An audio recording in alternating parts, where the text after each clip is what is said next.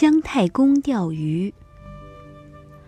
盘庚死后，又传了十一个王，最后一个王叫做纣。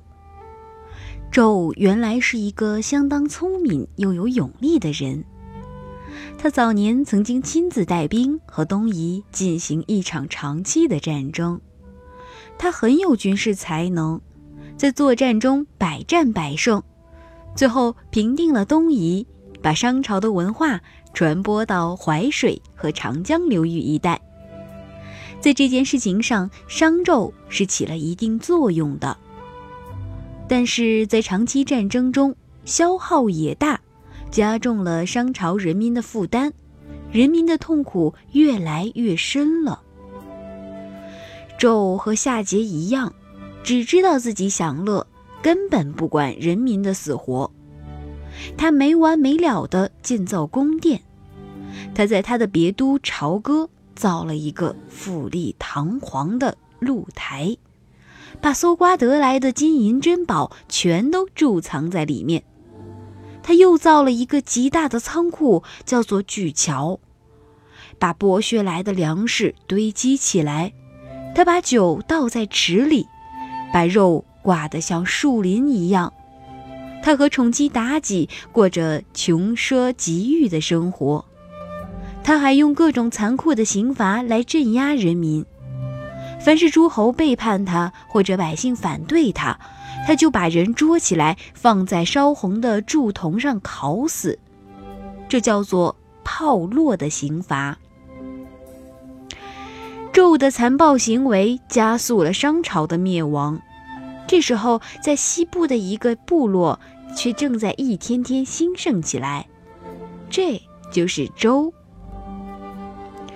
周本是一个古老的部落。夏朝末年，这个部落在现在陕西、甘肃一带活动。后来因为遭到戎狄等游牧部落的侵袭，周部落的首领古公胆父率领周人迁徙到岐山下的平原定居下来。到了古公胆父的孙子姬昌继位的时候，周部落已经很强大了。周文王是一个能干的政治家。他的生活跟纣王正相反。纣王喜欢喝酒、打猎，对人民滥用刑罚。周文王禁止喝酒，不准贵族打猎，糟蹋庄稼。他鼓励人民多养牛羊，多种粮食。他还虚心接待一些有才能的人，因此一些有才能的人都来投奔他。周部落强大起来，对商朝是很大的威胁。有个大臣从侯虎在纣王面前说周文王的坏话，说周文王的影响太大了，这样下去对商朝不利。纣王下了一道命令，把周文王拿住，关在咬里地方。周部落的贵族把许多美女、骏马和别的珍宝献给纣王，又送了许多礼物给纣王的亲信大臣。纣王见了美女珍宝，高兴得眉开眼笑，说：“光是一样就可以赎姬昌了。”立刻把周文王释放了。周文王见纣王昏庸无道，丧失民心，就决定。讨伐商朝，可是他身边缺少一个有军事才能的人来帮助他指挥作战。他暗暗想办法物色这种人才。有一天，周文王坐着车，带着他的儿子和兵士到渭水北岸去打猎。在渭水边，他看见一个老头在河边上坐着钓鱼。大队人马过来，那个老头只当没看见。还是安安静静钓他的鱼。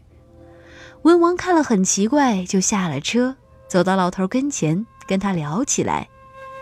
经过一番谈话，他知道他叫姜尚，是一个精通兵法的能人。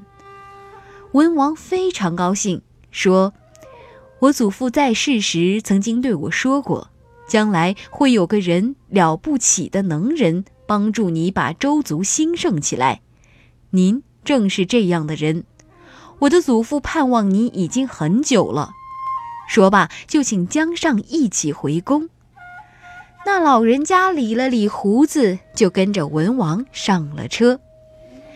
因为江上是文王的祖父所盼望的人，所以后来叫他太公望，在民间传说中叫他姜太公。太公望是周文王的好帮手，他一面提倡生产，一面训练兵马，周族的势力越来越大。有一次，文王问太公望：“我要征讨暴君，您看咱们应当先去哪征伐一国呢？”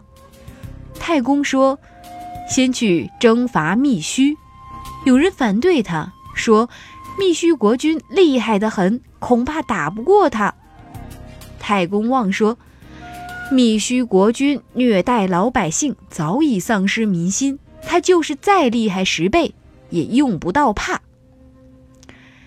周文王发兵到密须，还没开战，密须的老百姓先暴动了。他们绑着密须的国君归附了文王。过了三年，文王又发兵征伐崇国，是商朝西边最大的一个属国。文王灭了崇国，就在那里筑起城墙，建立了都城，叫做丰邑。没过几年，周族逐渐占领了大部分商朝统治的地区，归附文王的部落也越来越多了。但是周文王并没有完成灭商的事业。在他打算征讨纣王的时候害了一场病死了。